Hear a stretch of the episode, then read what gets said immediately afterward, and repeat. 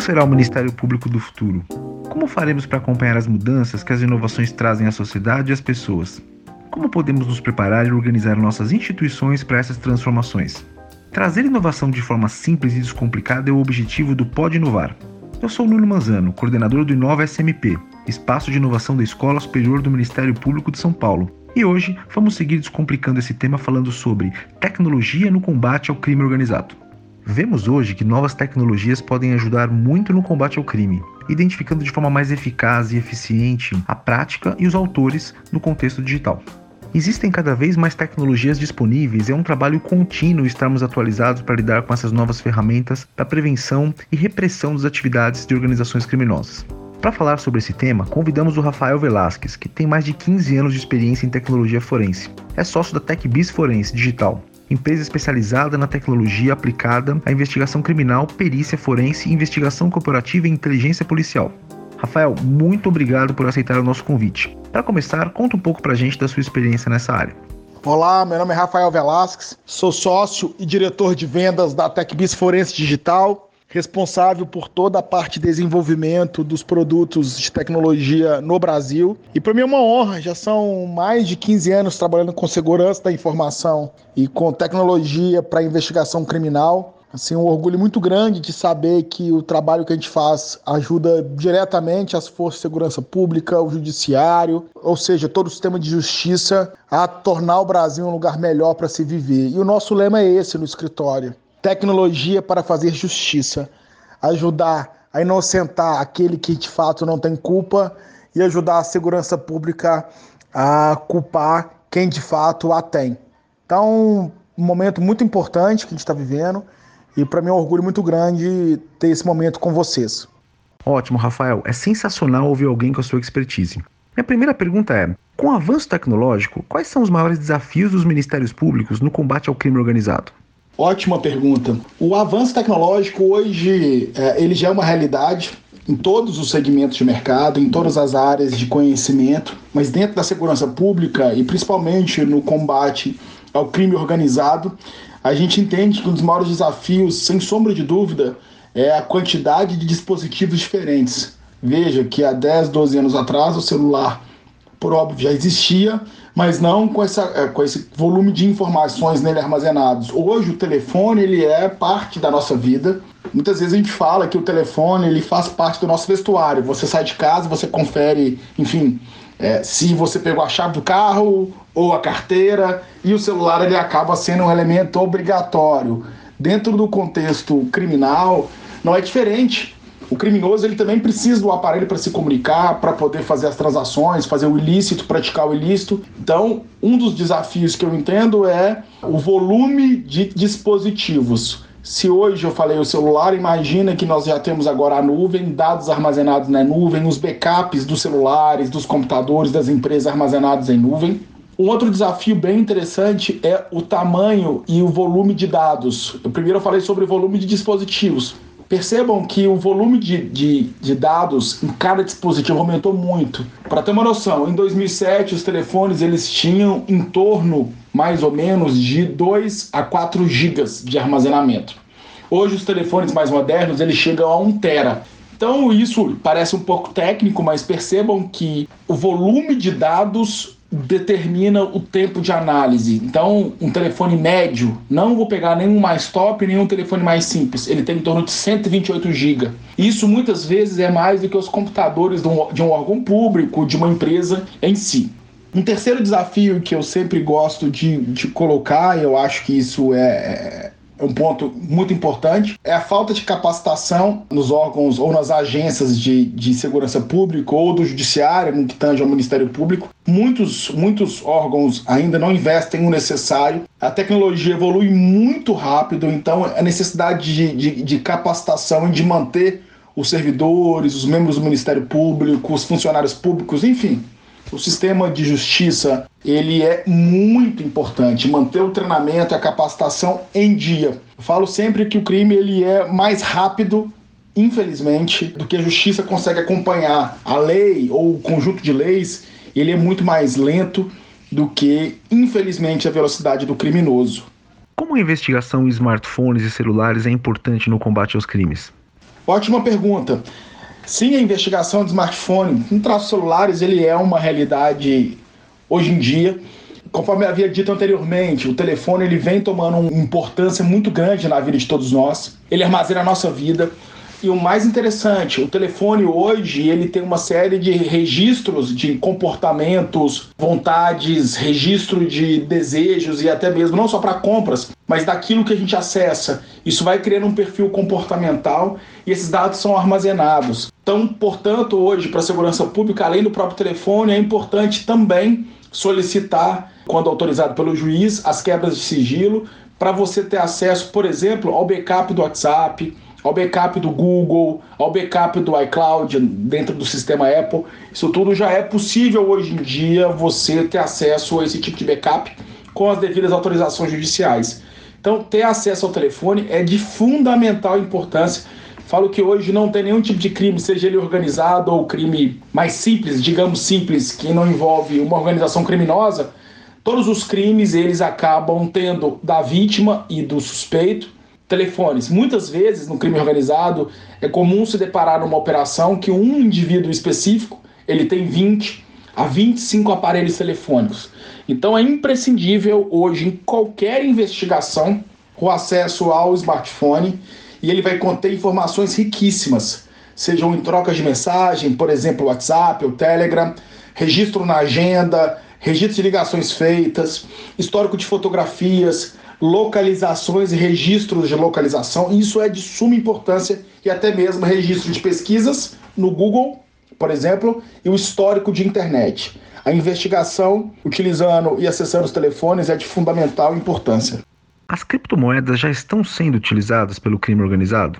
Sem dúvida. A investigação utilizando tecnologia e técnicas para acessar criptomoedas, carteiras de criptomoedas e as transações nela hoje em dia é de suma importância.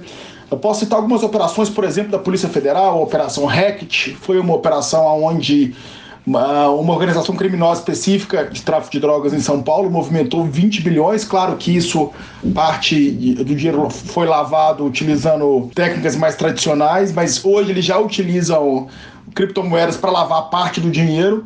Uma outra operação, por exemplo, da própria Polícia Federal, uma operação, é, uma operação chamada Demon, uma operação até muito recente, foi em julho de 2021, sobre um banco especificamente no estado do Paraná, que envolvia aí mais ou menos um desvio de dinheiro de, de correntistas na ordem de 1,5 bilhão, bilhão de reais. Então percebam que hoje a investigação de criptomoedas é sim uma necessidade. Cada dia que passa, o crime organizado ele vem, vem utilizando, vem se organizando de forma que tente ao máximo esconder das forças de segurança, agências de, de combate ao crime eles vêm escondendo métodos e vêm criando novos, escondendo o dinheiro e criando novos métodos para poder lavar para lavar esse dinheiro.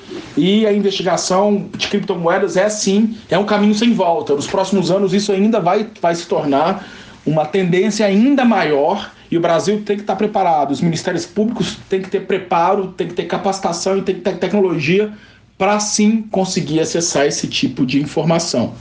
Com crescente volume de informações, como conduzir investigações em múltiplas fontes de dados, inclusive fontes abertas? Ótima pergunta. O volume de dados, como eu já tinha dito anteriormente, ele vem crescendo muito. Percebam, eu falei sobre nuvem, eu falei sobre celular, sobre computadores, mas a gente tem CFTV e fontes abertas.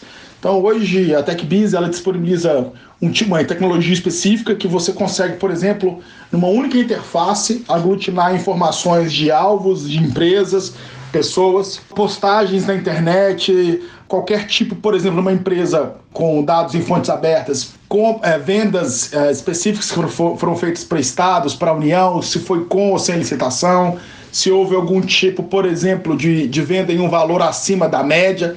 Hoje em dia já é possível fazer isso. Então, pesquisa em fonte aberta também é uma, é uma demanda que ela, na minha opinião pessoal, ela é uma demanda que vai continuar, vai continuar grande e, a, e os ministérios públicos eles, eles têm que ter esse preparo para conseguir ter tecnologia para investigar em várias fontes de uma só vez.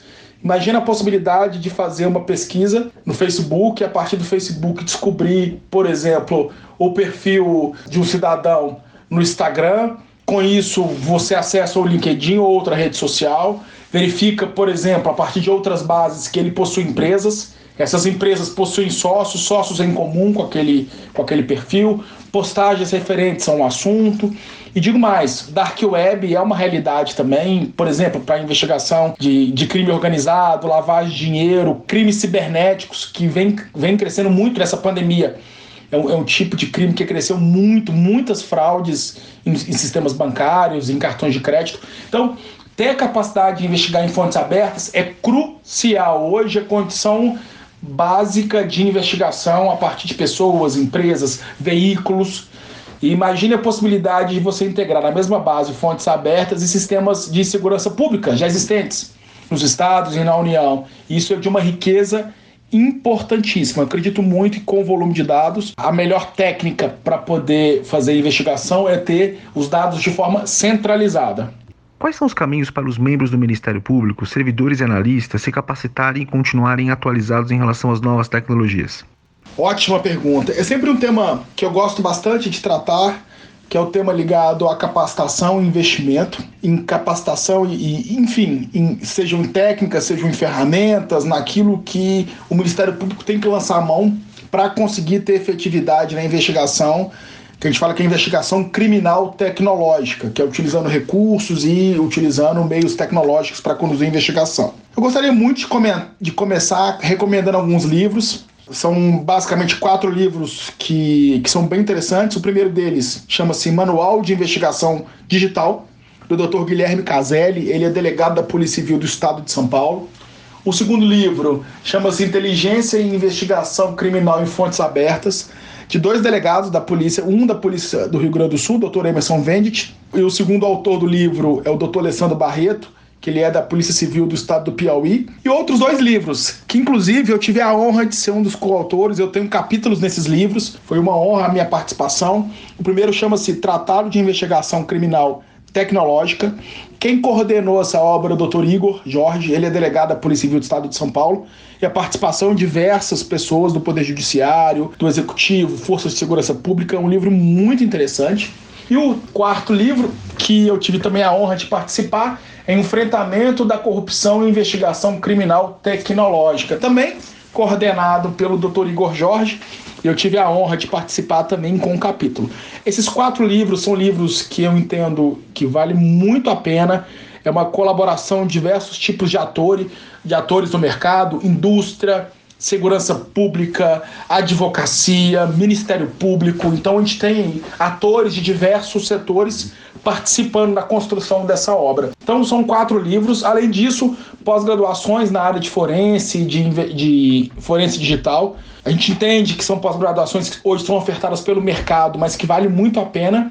Ademais, são treinamentos de tecnologias específicas. A gente pode citar uma aqui, por exemplo, o mundo Celebrite, que é muito comum em todos os ministérios públicos. A TechBiz é a, é a empresa que distribui os produtos no Brasil hoje. A gente treina é, muitos ministérios públicos. É uma tecnologia muito utilizada hoje no contexto de combate ao crime organizado e ele serve com um grande viés de fazer extração de dados de celular.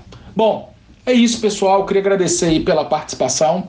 Foi um podcast muito legal, muito enriquecedor. A ideia também é ser um papo um pouco mais objetivo. Agradeço a todos a participação, um forte abraço e fiquem com Deus. Muito bom, muito obrigado, Rafael Velasquez, por compartilhar conosco a sua expertise tão qualificada nesse tema. Sem dúvida, cumprimos a nossa missão de descomplicar o assunto de tecnologia no combate ao crime organizado pelo nosso público e estamos cultivando a nossa cultura de inovação. Termina aqui o Pode Inovar, aprendizagem simples, rápida, mas aprofundada com a Escola Superior do Ministério Público de São Paulo. Não deixe de seguir o canal para receber os nossos programas de maneira automática no seu tocador preferido. Até o próximo programa.